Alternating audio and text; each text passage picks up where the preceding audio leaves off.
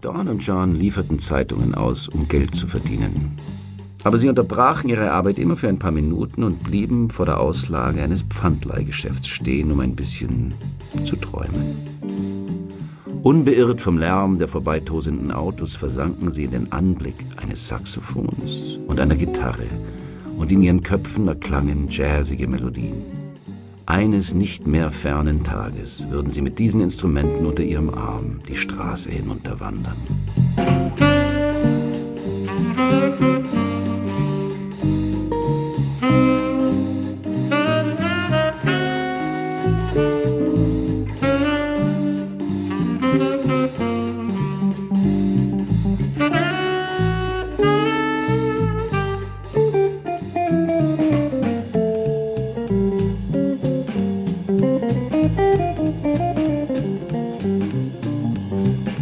Música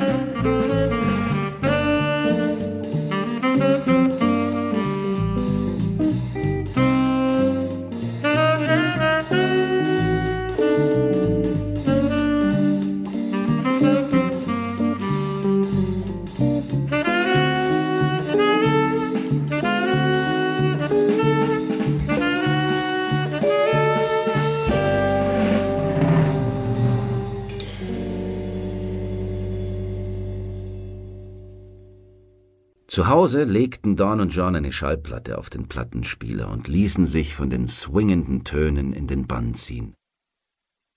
Mit geschlossenen Augen sogen sie die Energie des Jazz in sich auf und alle Sorgen flogen dahin auf dem fliegenden Teppich der Musik.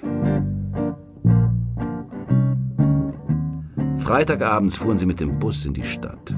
Der Rauch, der Tag und Nacht aus den Schornsteinen der Stahlwerke quoll, lag als grauer Schleier über den Häusern der Stadt.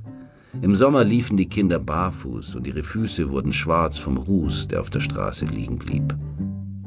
Nach einer zwanzigminütigen holprigen Busfahrt kamen Dawn und John bei einem Schnellrestaurant an, wo sie beim Geschirrspülen halfen und ein paar Dollar zusätzlich verdienten. Nach der Arbeit liefen sie die Straße hinunter zum Club Val's in the Alley. Dort trafen sich regelmäßig Jazzmusiker zu gemeinsamen Jam-Sessions. Beim Jammen improvisieren die Musiker. Die Musik entsteht im Moment. Ihre Fantasie reißt sie mit sich und trägt sie fort zu einem großartigen musikalischen Abenteuer. Dawn und John waren noch zu jung, um in den Club eingelassen zu werden. Deshalb hielten sie sich immer in der Nähe eines geöffneten Fensters auf und lauschten den explosiven Klängen, die auf lichterhellten Rauchwolken ihnen entgegenströmten. Füße stampfen, Finger schnipsen, Köpfe wippen auf und ab.